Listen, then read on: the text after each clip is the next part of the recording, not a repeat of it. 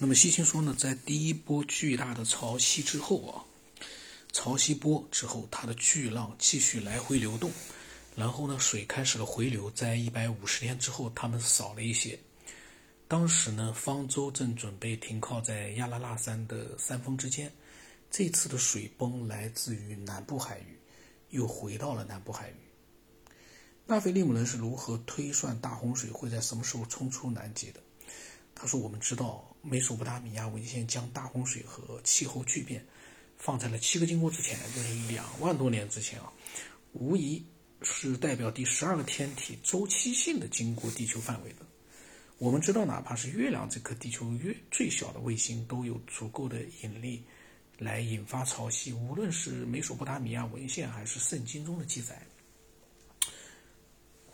都描述了当时这位天体上。”地都描述了，当这位天体上帝经过地球范围的时候，地球是怎么样的？会不会是纳菲利姆人观测到了气候变化和南极冰层的不稳定，发现了下一次，也就是第七次第十二个天体的经过将触发这次巨大的灾难？古代文献中说是的。那么其中最引人注目的一部文献是一个短于一英寸的泥板，这么短。两侧都写着字，共三十行。它是在亚叙被发现的，但是这部亚叙文献上的苏美尔文字告诉我们，这无疑又是另一个苏美尔版本的考本。艾伯林博士确定了它是一首在死亡死亡之屋里面诵读的赞美诗，因此呢，他将它收录到了他的大师级巨作《死亡与生命》当中。这本书探讨的是古代美索不达米亚观念中的死亡和复活。然而呢，经过进一步的检验，我们发现这互换出的天族的名字是第十二个天体。通过将它们关联到这颗行星经过与提亚马特战斗的遗址，这次经过导致了大洪水。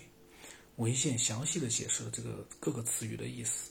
文献开始时候就宣称，因为它整个的力量和大小，这颗行星就是（括号里面打引号的）这位英雄依然绕日运行着。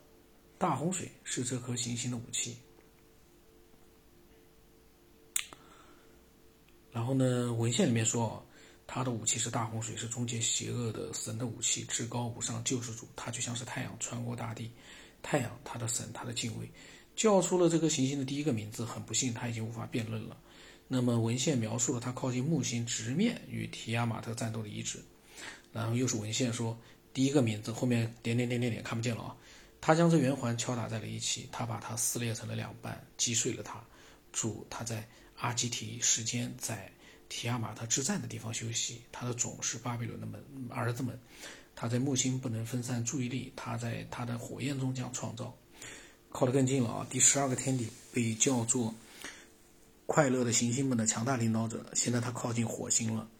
那么就说神阿努、神拉赫姆，他的意思是这个指的火星啊，拉赫姆。神拉赫姆的光辉靠近了，然后他就释放了地球上的大洪水。这是主的名字，他从第二个月一直到阿达尔月，水被召集而来。文献当中对这两个名字的解说解释之中啊，包含了引人注意的历法信息。第十二个天体是经过木星并靠近地球，是在阿基提时间，那个时候是美索不达米亚新年的开始。到了第二个月，它离火星最近。从第二个月一直到阿达尔月，就是第十二个月，它释放了地球上的大洪水。这与圣经中的记载是完美匹配的。圣经当中写道：“啊，伟大深处的根裂，根基裂开，是第二个月的第十七天。方舟停靠在了亚拉腊山，是在第七个月。其他的干地露出来是在第十个月，而大洪水结束是在第十二个月，因为是在来年的第一个月的第一天，诺亚打开了方舟的舱口。到了大洪水的第二阶段，当大洪水开始退去的时候呢，文献将这颗行星呢。”就称作，他文献是这么讲的：说英雄监管的主，他将水集聚在一起，他用喷涌的水净化了正义和邪恶。他在有着双峰的山停靠了，鱼河流，河流洪水止住了。在那山区一棵树上休息的一只鸟，那天点点点点说，就是他有些字看不清了，被损毁坏了。他说，虽然有些文字被毁坏了，但他与圣经和美索不米亚、布达米亚的其他大洪水故事对应是显而易见的。洪水停住了，方舟停靠在一个有着两个山峰的山上，河流从山顶上开始再次流出，并将水带回海洋，可以看见鱼了。一只鸟从方舟中放了出去，这场严峻的考验结束了。第十二个天体完成了它的经过，它靠近过地球，在它卫星的陪伴下开始了返航。古代文献写啊，当学士们喊洪水是神尼比鲁十字行星，是这位英雄有着四个头的行星。这位神的武器是洪水风暴，他将返程了，在他的栖息地，他将放低自己。那么文献里面说呢，这颗渐行渐远的行星，在。乌鲁鲁月就是一年中的第六个月，再次穿过了土星轨道。旧约当中呢，常常提到有一段时期啊，上帝让地球被深处的水覆盖着。有二十九首，第二十九首赞美诗形容这种召唤，如同是上帝的大水的返回。然后呢，又是嗯大洪水的一个文献，它这一段文献没有太多内容，是赞美诗啊。然后呢。你写了两首赞美诗，是我向主大声哭诉当中啊，赞颂者回忆着在很久之前主的出现和消失，没有什么太多细节内容。然后呢，赞美诗一百零四是天主的行为，回忆的是海洋超过了陆地并回流的事。然后呢，先知阿摩斯话呢也在里面。然后他说呢，西行说这是就是在古老的年代中所发生的事情，主之日就是大洪水这一天。主之日，这个阿莫斯的话呢，我把它念一下，因为他这个话呢，嗯，既然是先知啊，我们看看他怎么说。他说：“主之日，主之日就指的大洪水发生的这一天啊。”他说：“你的灾难对你而言，什么是结束？主之日会是黑暗无光的，将清晨变为死亡的阴影，让白昼变得如同夜晚一样，引发了海洋中的水，将它们倾倒在大地的表面。”那么，那非那个西芹说，我们已经说过呢，在登陆地球之后，纳菲利姆人把对第一批城市的第一批统治和黄道时代联系在一起，给黄道各宫以及各位神之的名以给黄道各宫啊以各位神之的名字。那么我们现在发现，埃博林所发现的文献提供的历法信息不仅是人类的，同样还包括了纳菲利纳菲利姆的。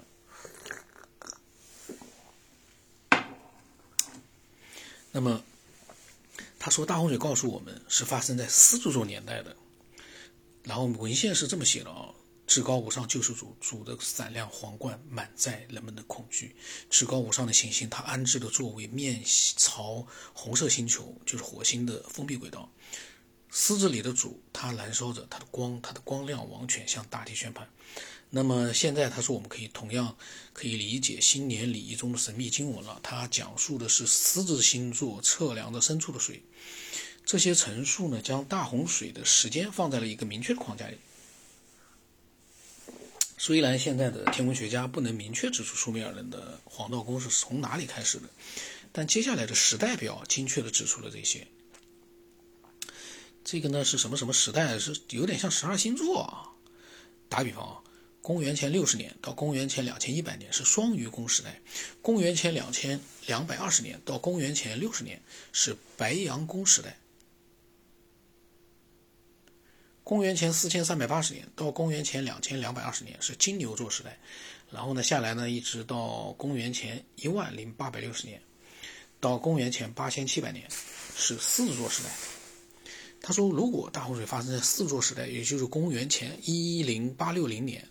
到公元前八千七百年期间的某个时段，那么大洪水的发生时期日期啊，就能很好的对应到我们的时代表中。按照现代科学家的说法，最后一个冰河时代在南半球的突然结束，是在大约一万两千年或者一万三千年之前，而在后半球的结束又是在过了一两千年之后的事情。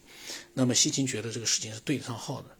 那这个时候呢，他说黄道带的岁差现象给我们的结论更为广泛的支持。他说我们在之前就指出，纳菲利姆人登陆地球是在大洪水之前四十三万两千年，就是一百二十 SHAR，这个这个四十三万两千年啊，纳菲利姆人登陆地球，他们在地球待了几十万年，我们现在一百多年科技发展成这样，他们在地球，我们再看啊，我那个时候是双鱼座时代，因为岁差循环四十三万两千年，包括了十六个完整的循环，也就是大年和另一个循环的大半，一大半进入到狮子座时代。他说现在，他说我们可以重现一个包含了我们的发现的完整时间表。最后，这这大概是最后一章啊，地上的王权，第十五章。嗯，总算进入到收尾了。嗯，其实呢，嗯，西秦他是有的时候我我在录的时候会说西秦这个好像说服力不强，那个说服力不强。嗯，但是有一个问题就是他是真正的在研究，他是在研究这些古代的文献，各个地区的一些神话，嗯，和一些遗遗遗址啊遗遗留下来的那些文字图像，嗯，跟呃就是高等文明啊。还有跟我们地球的人类的起源啊，他在研究这个，嗯，那么他在研究的过程里面呢，他是想把神话里的内容跟不同的地区的不同时代的神话内容呢，跟同样一个真实存在的一个现实把它联系在一起。这个现实是什么？我我们不知道。反正呢，西行觉得呢，各个神话里面的人物都是可以对应的。意思就是说，不同的地区人其实所讲的都是同一件事儿，同一批人，那些神，嗯，但是，嗯，从说服力来说呢，西秦是经过认真的研究，但是，嗯，我们从这一本书可能还没有办法去，他到了最后一章啊，嗯，我只能说西秦的想象力很强大，因为他后来还有好几本地球编年史的后续之作。他无疑是一个，嗯，非常伟大的一个思索者，思索者。嗯，我们过了五十年看他的书，还是能够感觉得到他的一个认真的状态，非常细致认真的这样一个思索状态，值得钦佩啊。那么十五章的话，我看看用个两三期是不是就能把它录掉啊？也就是说，把这个第十二个天体就全部把它给录光，嗯，然后下来再看，要不要有没有它的后续的注？因为第二本的好像讲的是金字塔呀什么的，我们看看有没有有意思的内容，到时候我再读一读。